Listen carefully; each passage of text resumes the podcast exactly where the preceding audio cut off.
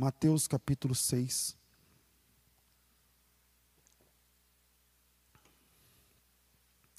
Versículo de número 5. Diz assim: Palavras de Jesus. E quando vocês orarem, não sejam como os hipócritas, que gostam de ficar orando em pé nas sinagogas, nas esquinas, a fim de serem vistos pelos outros. Eu asseguro que eles já receberam a sua plena recompensa. Mas quando você orar, vá para seu quarto, feche a porta e ore a seu pai, e ore a seu pai que está em secreto. E então seu pai que vê em secreto o recompensará. E quando orarem, não fiquem sempre repetindo a mesma coisa como fazem os pagãos. Eles pensam que por muito falarem serão ouvidos. Não sejam iguais a eles, porque o seu Pai sabe do que vocês precisam, antes mesmo, antes mesmo de o pedirem. Vocês orem assim: Pai nosso que estás no céu, santificado seja o teu nome. Venha o teu reino, seja feita a tua vontade, assim na terra como no céu. Dá-nos hoje o pão nosso de cada dia. Perdoa as nossas dívidas, assim como perdoamos os nossos devedores. E não nos deixes cair em tentação, mas livra-nos do mal, porque teu é o reino, o poder e a glória para sempre. Amém. A, a base da doutrina de Jesus, pessoal, é o Sermão do Monte. Quando eu falo Sermão do Monte, já que eu estou trabalhando aqui em Mateus, quando eu falo Sermão do Monte, tratando de Mateus, eu estou me referindo aos três capítulos, 5, 6 e 7. Capítulo 5, capítulo 6 capítulo 7. Esses três capítulos é o que eu estou chamando aqui de base da doutrina de Cristo.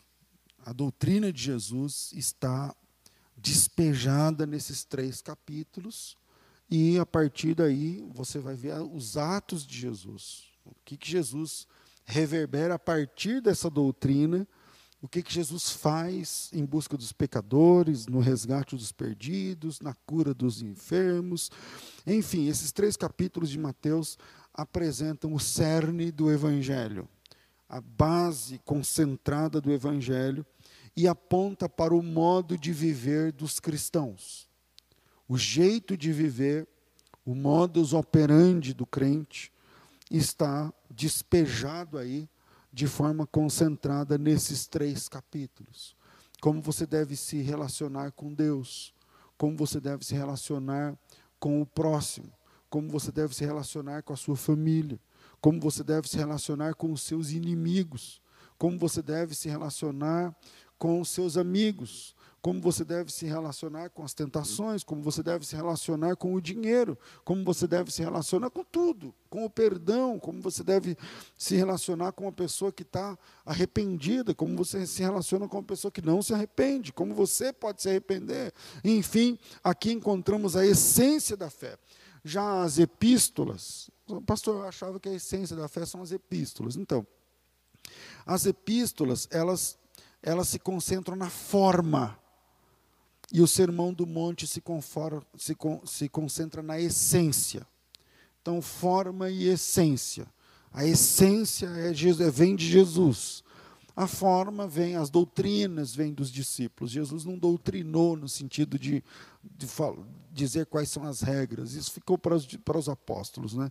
A igreja cristã é uma igreja apostólica estamos doutrinados aí na doutrina dos apóstolos, mas aqui encontramos a essência e nas epístolas a forma. E hoje vamos meditar sobre a essência da oração.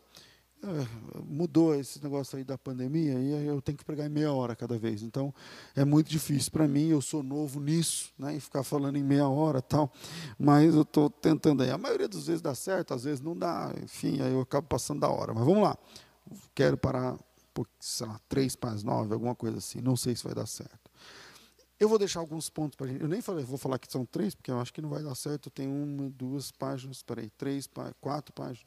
Não sei se vai dar certo. Vamos lá. É, primeiro, o relacionamento com Deus é um relacionamento confiável. O relacionamento com Deus é confiável. Quem é o Deus da Bíblia? Quem é o Deus da Bíblia? Os Salmos 145, versículo 3, chama Deus ali de insondável. Vamos lá. Salmo 145, versículo 3, diz assim: ah, Grande é o Senhor e digno de ser louvado, sua grandeza não tem limites. Tem alguma versão que fala insondável? Porque a minha não está falando aqui. Inescrutável, pronto. Tem alguma que fala insondável aí ou não? Mas eh, essa palavra hebraica aqui é a palavra insondável. É onde a sonda não, aguenta, não consegue medir. Então a sonda é o que mede, por exemplo, a profundidade do buraco, ou a temperatura lá dentro. Quando a Bíblia diz que Deus é insondável, é que por mais que você estude, por mais que você se prepare, por mais que você se capacite, a sonda não chega no todo. Deus é apresentado na Bíblia como sendo insondável. O Salmos 97, versículo 2, apresenta Deus como sendo essencialmente justo. Salmo 97, versículo de número 2 diz assim: Nuvens escuras e espessas o cercam, retidão e justiça são a base do seu trono. Aleluia. Justiça e retidão são a base do trono de Deus. O Salmo 99, uma página para frente, versículo de número 2, vai chamar Deus de grande, diz assim o texto: grande é o Senhor em Sião, ele é exaltado acima de todas nações. Gênesis 18, 25 chama Deus de juiz toda terra. Para ganhar tempo, vamos lá. Juiz de toda a terra, Gênesis 18, 25. Grande, Salmo 99.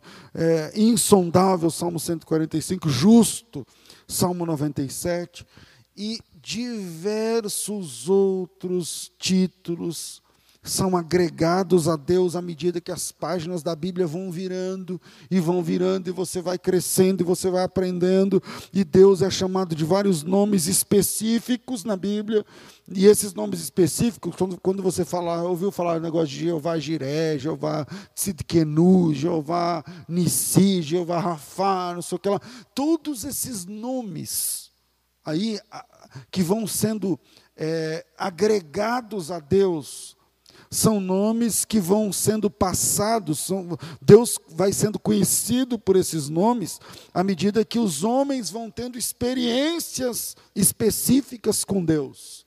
Aquele que provê, aquele que vê, aquele que cura, aquele que cuida, aquele que protege, aquele que sara, aquele que cura, aquele que, enfim, aquele que é o, o, o, exército, aquele que está sempre presente, aquele que fala, aquele que é eterno.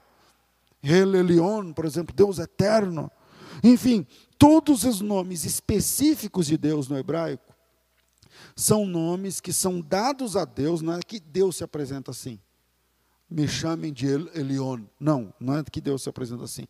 Mas esses nomes são conferidos a Deus baseados nas experiências específicas que pessoas tiveram com Deus. Agora, Jesus vai nos ensinar a orar.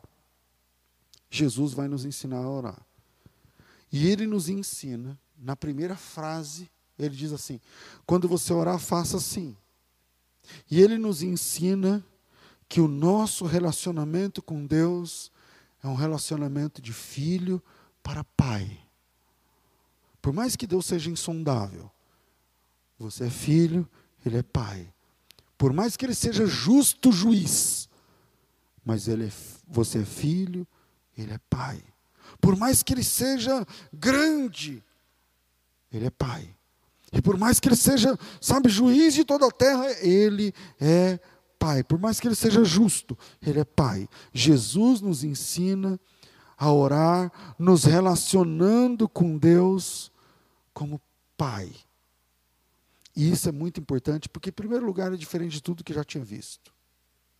Na Bíblia, Deus é chamado de Pai no Antigo Testamento oito vezes. E nenhuma delas tem a ver com relacionamento pessoal. Ele é chamado de Pai da nação de Israel, na coletividade, mas não na intimidade. Jacó nunca chamou Deus de Pai. Abraão nunca chamou Deus de Pai. Isaac nunca chamou Deus de pai, Moisés nunca chamou Deus de pai, Jó nunca chamou Deus de pai, ninguém nunca chamou Deus de pai. Então, diferente de tudo que já tinha aparecido, eu estou falando aqui da Bíblia, mas eu podia falar de outras religiões mais antigas do que o cristianismo. Você pega, por exemplo, o confucionismo, que é antes de Cristo. Você pega, por exemplo, o budismo, que é antes de Cristo. Você pega outro, o hinduísmo, Ninguém lá tem um conceito paterno sobre a divindade. Ninguém tem uma ninguém nessas religiões tem um relacionamento filial com a divindade. Tem um relacionamento entre um pai e um filho, um pai e uma filha. Ninguém tem um relacionamento de filho para com um pai. E Jesus, quando nos ensinou a orar, a primeira coisa que ele disse é: quando você for orar, você se relacione com Deus dizendo: Pai. Pai. Mas, pastor, ele não é juiz? Sim, ele é juiz.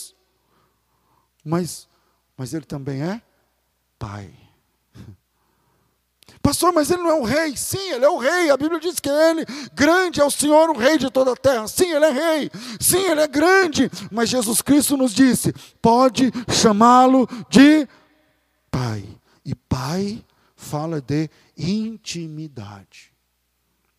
Pai fala de intimidade. Significa, você não precisa gritar, Pai. O pai sabe quando o filho está em dificuldade. Você não precisa ver o que Jesus começa dizendo, gente, não precisa ficar gritando na praça. Não precisa ficar gritando na, na, na, na, sinagoga, não precisa chamar, não, não, não, você não precisa ficar citando versículos para Deus, porque o judeu reza citando versículos para Deus, como se Deus não soubesse o que ele mesmo mandou falar. E aí o cara pega, veste uma tudo e fica lá, Adonai Elohei, Adonai errada, Adonai Elohei, Adonai errado, mitzvot, não sei o que lá. Quer dizer, ele não está falando, ele não está se relacionando. Ele está falando versículos da Bíblia, falando versículos da Bíblia. E Jesus Cristo nos disse: quando você for orar, comece assim, Pai, e pai, na minha opinião, fala de intimidade. Porque você pode fingir que você está bem para o seu patrão. Você pode fingir que você está bem para o seu vizinho. Você pode fingir que você está bem para o seu pastor. Mas quando você chega em casa, o seu pai olha para você e sabe se você está bem ou se você não está. Pai fala de intimidade.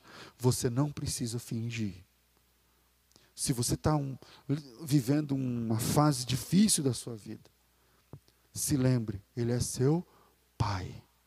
Deus não é uma máquina, Ele é o seu Pai. E se Ele é seu Pai, você pode se abrir. Diante do Pai, a gente não precisa fingir. E diga-se de passagem, quem nunca fingiu na vida? Quem nunca encenou na vida? Dizendo que estava bem, quando na verdade não estava. Quem nunca disse, não, está tudo bem, é bobagem, isso aqui vai passar, eu sou assim mesmo. Quem nunca fez isso diante de um patrão, de um amigo, de uma amiga, de um colega, de uma rede social? Quem nunca fingiu que estava bem quando na verdade não estava? Quem nunca fingiu ser intocável quando na verdade precisava de um abraço? Quem nunca fingiu, quem nunca encenou dizendo que estava tudo bem, até chegar no colo do Pai. E aí, quando a gente chega em casa, na frente do Pai, todo fingimento acaba, toda máscara cai, porque Pai é sinônimo de segurança. Quando você abraça o seu Pai, você sabe que com Ele, por pior que seja a história, por mais feia que seja a situação, você sabe que o pai ele pode até te corrigir, ele pode até puxar a sua orelha, mas você sabe que com ele você pode contar. E Jesus disse que se você quer orar, não é com palavras bonitas. Se você quer orar, não é com gritos na sinagoga. Se você quer orar, não é nas praças para todo mundo olhar e falar: "Nossa, como ele ora, nossa, como ela ora, nossa, como ele, como ele fala bem não". É rasgando o coração, chamando Deus de Pai, você pode falar sabendo que achará conforto. Essa é a idiosincrasia, essa é a diferença. Essa, essa, é, essa é, isso é o que faz do relacionamento entre pai e filho ser um dos relacionamentos mais bonitos do mundo. Falar sabendo que você vai achar conforto, por mais duro que seja o pai. Por mais duro que seja o pai, ele protegerá o filho ele protegerá a filha confusa, o filho perdido. O que é que o pai fez quando o pródigo, que dilapidou os bens, voltou para casa? Ele abraçou o filho e lhe deu um beijo.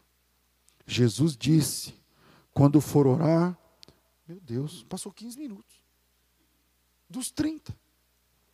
Jesus disse: quando for orar, chame-o de Pai. E Pai fala de autenticidade. Pastor, como assim autenticidade? É que quando você está em casa e sabe que o seu pai está chegando, você não precisa trocar de roupa. Quando o seu pai chega em casa, ou melhor, quando você está em casa, você sabe que seu pai está chegando, é o seu pai que está batendo na porta, você não precisa passar perfume, escovar os dentes, passar maquiagem, porque é seu pai. Ah, eu estou de camisola, não tem problema, é o pai. Ah, eu estou só de calção, não tem problema, é o pai. Ah, minha camisa está rasgada, não tem problema, é o seu pai. Ele te viu nu, ele te cuidou, ele, ele, ele carregou você no colo, ele ensinou você a andar, ele ensinou você a falar, ele proveu, ele cuidou de você desde o tempo que você nem lembra. Quando a Bíblia diz que nós podemos nos relacionar com Deus, o chamando de Pai, isso mostra autenticidade. Você não se importa com a roupa, você não se importa com o cabelo, você não se importa com o perfume, você não se importa com nada, você pode ser você mesmo, em outras palavras. Quando Jesus disse: quando você for orar, chame Ele de Pai, em outras palavras, Ele está dizendo o seguinte: seja você. Seja você mesmo, você não precisa fingir um papel. Sabe aquelas pessoas que fazem orações com palavras que ela nem usa? Oh, magnânimo. Essa, eu fico olhando e falo, ah, fala normal, meu. Eu não estou falando para você ser irreverente na oração, ô bicho. Não, não, você chama seu pai de bicho. Eu não estou dizendo sobre, eu não estou pregando aqui a irreverência, mas eu estou falando sobre a autenticidade. Sabe por que muitas pessoas não conseguem orar? É porque elas fingem o papel quando vão orar. E você pode ter uma máxima que diz o seguinte: você pode enganar pouca gente por muito tempo, então você pode enganar muita gente por pouco tempo, mas enganar todo mundo todo o tempo não dá.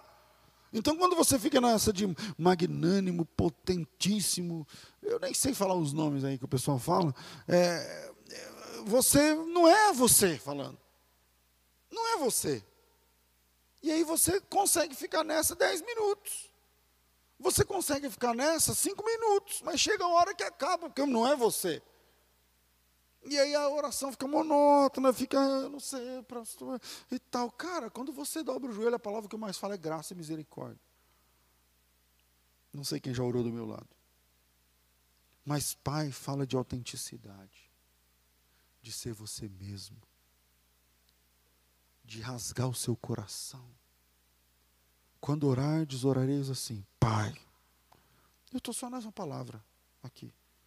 Porque pai é sinônimo de proteção, pai é sinônimo de provisão, pai é sinônimo de segurança. Ele cuidou de você desde que você nem tem a ideia. A maioria dos livramentos que Deus nos deu, a gente nem viu. Você tem livramentos que você não pode nem contar, porque você não viu, porque você não estava lá, porque você não percebeu. Assim como um pai cuida da gente quando a gente nem se entende como gente, assim como o pai provê quando a gente nem os cuidados, os carinhos, as provisões. Você sabia que as lembranças mais gostosas que o seu pai tem de você, você nem lembra? Quem é pai sabe do que eu estou falando. As lembranças mais carinhosas, mais afetuosas, mais. O filho nem lembra. O filho nem lembra. Eu tenho uma fissuração pelo queixo, eu mordo o queixo dos meus filhos até hoje. O queixo, que eu gosto de morder aqui, ó. Aí eu falo assim para o Júnior: Você sabia eu mordia seu queixo quando você era. Ai, pai, eu não sei o quê e tal. Pai é sinônimo de tudo isso. Jesus Cristo disse: quando você orar, se lembre que Ele é o seu Pai. Se relacione com Deus desse modo, não como o irmão do filho pródigo. Porque o irmão do filho pródigo se relacionava com o pai no mesma velocidade e força que um funcionário se relacionava com um patrão. Lembram do filho pródigo, do irmão dele? Quando teve a festa e tudo mais, ele disse assim para o pai: caramba. Ele disse assim para o pai: é, eu não vou entrar. E o pai ficou: meu filho, vamos entrar e tal, não sei o que. Ele falou: ah, eu sempre te servi. O senhor nunca me deu um. Acho que era um cabrito, né? Que ele falou: o senhor nunca me deu um cabrito para me, me ligar com meus amigos e tal. E o pai fala assim: Meu filho, você não entendeu? Todas as minhas coisas são suas. Você sempre esteve comigo e todas as minhas coisas são suas. Eu não estou abrindo para o pastor agora está falando da prosperidade. Não, estou falando de prosperidade, estou falando de relacionamento.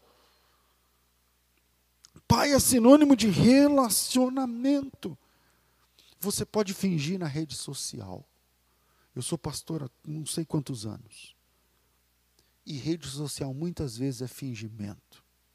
Eu sei disso por causa do gabinete pastoral.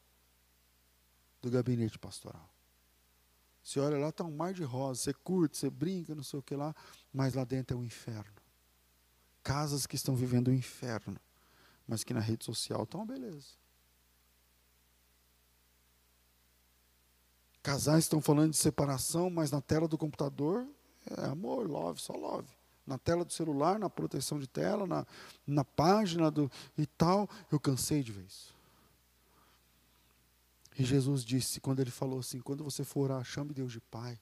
Ele está falando: seja você, seja autêntico, abra o jogo, não troque de roupa, não precisa passar perfume.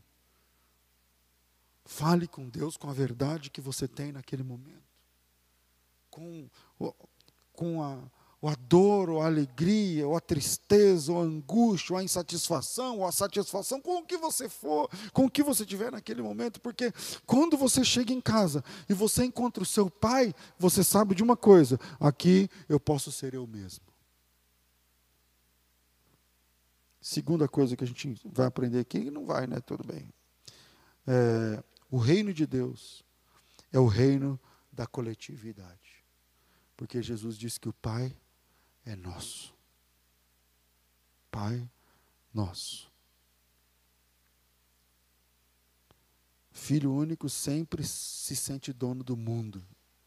Existe um estudo na, na psicologia que fala que o filho único, é, o pai e a mãe têm que trabalhar muito isso.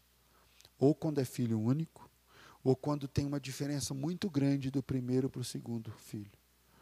Porque ele não divide os brinquedos. É tudo dele. É tudo para ele. Ou é tudo para ela.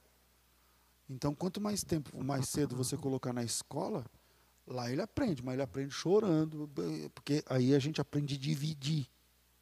A gente aprende a dividir.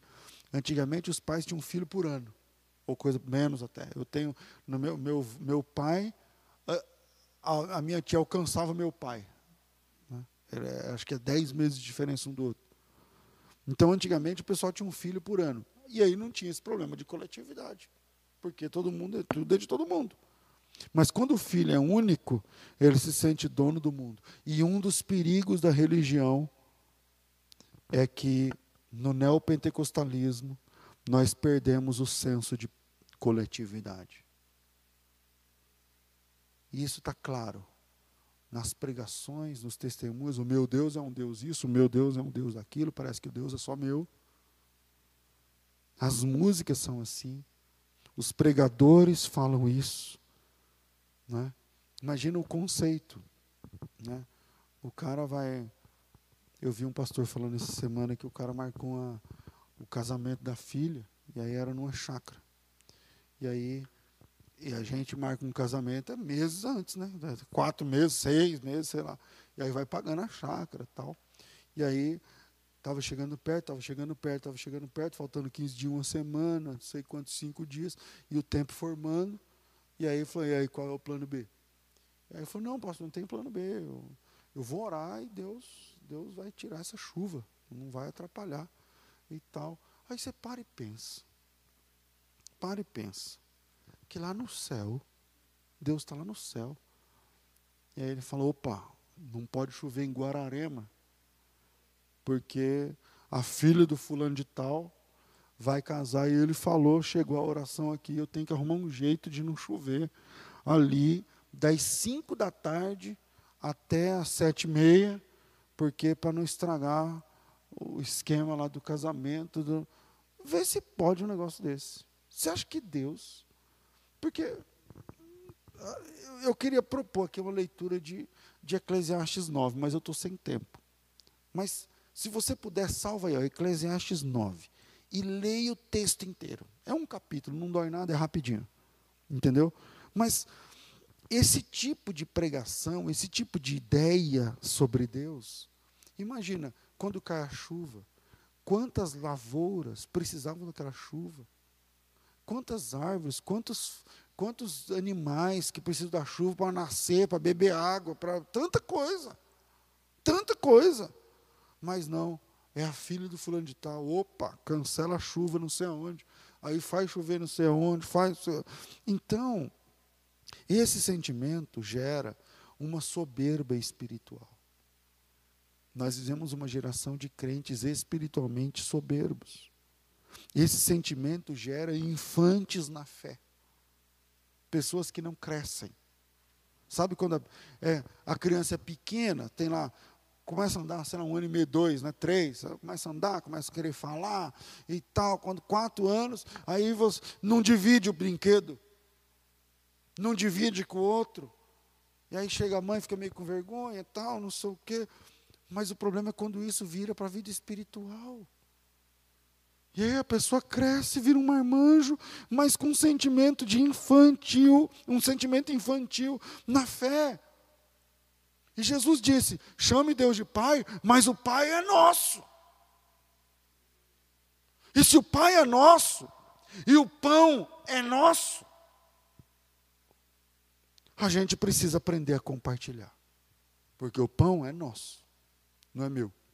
O pão nosso que de cada dia dá para mim mas é nosso. O senhor pode dar para mim confiando que eu sei que ele é nosso.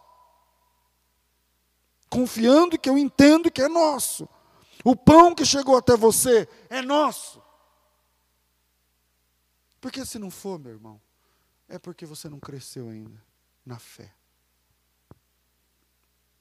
Geralmente os mais vai aqui um julgamento, mas baseado em dados, tá? É um julgamento meu, mas é baseado em dados. Quer dizer, significa que pode ser que, se alguém estiver lá na Bahia ouvindo isso agora pelo YouTube, no Sul, ou na outro país, sei lá o quê, pode ser que a realidade seja diferente da, de, desses dados que é aqui que eu vou falar. Mas, geralmente, os mais abastados da igreja são os menos generosos. Porque toda igreja tem pessoas com boas situações, toda ou quase toda, tem pessoas com boas situações financeiras, que podia juntar três ou quatro, e esses três ou quatro podiam garantir financeiramente o sustento da igreja inteira. no sentido, né, que todo mundo tem que viver desses dois, não. Eu estou falando da igreja, o prédio, o aluguel, a parcela de não sei o quê, tal, tal, mas esses são os que menos dão. Eu estou falando baseado em dados.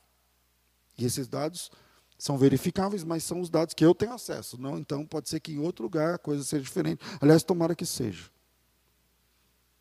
Mas a falta de coletividade faz com que pessoas experimentem o que eu vou chamar aqui de síndrome de Peter Pan. Sabe o Peter Pan? Que não cresce nunca. Porque o Peter Pan é aquele que vai à terra do nunca, e aí todo mundo lá é pequeno, e todo mundo lá é criança, e a vida é maravilhosa, e é tudo nosso, e é tudo tal, tal. E tem crente que vive a síndrome do Peter Pan. O cara tem cabelo branco, mas ele se acha o bichinho de Jacó o tempo todo. Porque se tomar dele o doce, foi ele. Quer dizer, não vai crescer nunca. E nessa fase de criança grande, criança que, que cresceu, mas não cresceu, se me faça entender, é complicado, porque à medida que os anos vão passando, as pessoas vão se tornando mais sensíveis.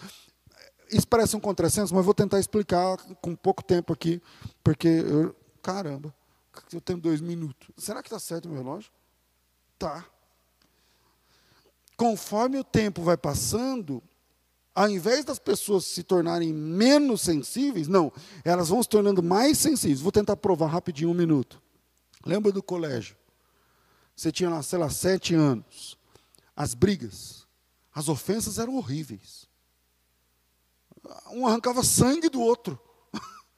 Mordia, empurrava, dava tapa no peito, passava rasteira, dava murro na barriga.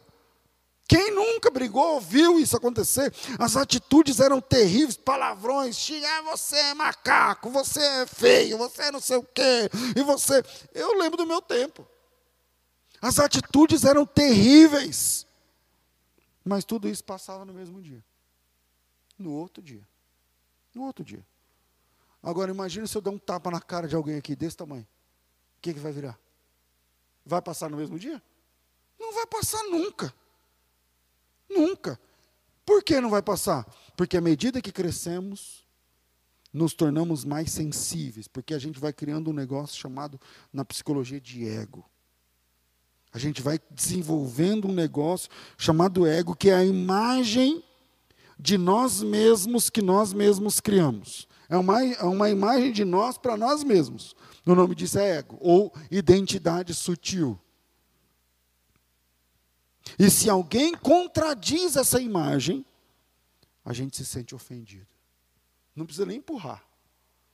Dependendo do que falar, e se falar de um jeito que você não gostar, às vezes a, a fala é até boa, mas dependendo do tom, você já para e fala: é isso aí, para mim essa pessoa morreu, para mim isso e, e tal, a gente se sente ofendido. Por isso precisamos aprender que o Pai é nosso. Por isso precisamos entender que nós, eu vou parar aqui, que nós temos irmãos. E eles são igualmente amados pelo Pai, pelo nosso Pai. E aprender isso é didático. Se alguém perguntar, você ficou na live aí, o que, que você aprendeu? Você falou, só aprendi Pai Nosso, por enquanto. pai Nosso. Mas aprender isso, gente, é didático. É didático, por, por exemplo, para mim. Tipo assim, Deus me ama. E eu sei que Ele me ama. Mas eu também sei que Ele ama você. Deus cuida de mim, eu sei que Ele cuida de mim, mas eu não sou o motivo que faz Deus girar o planeta. Não é só eu, não, o motivo. Deus ama a mim, mas Ele também ama você. Quer dizer, hoje vamos sair daqui mais maduros, mais adultos. E se Deus quiser, mais apaixonados por Deus, Pai nosso. Deus abençoe vocês. Em nome do Senhor Jesus.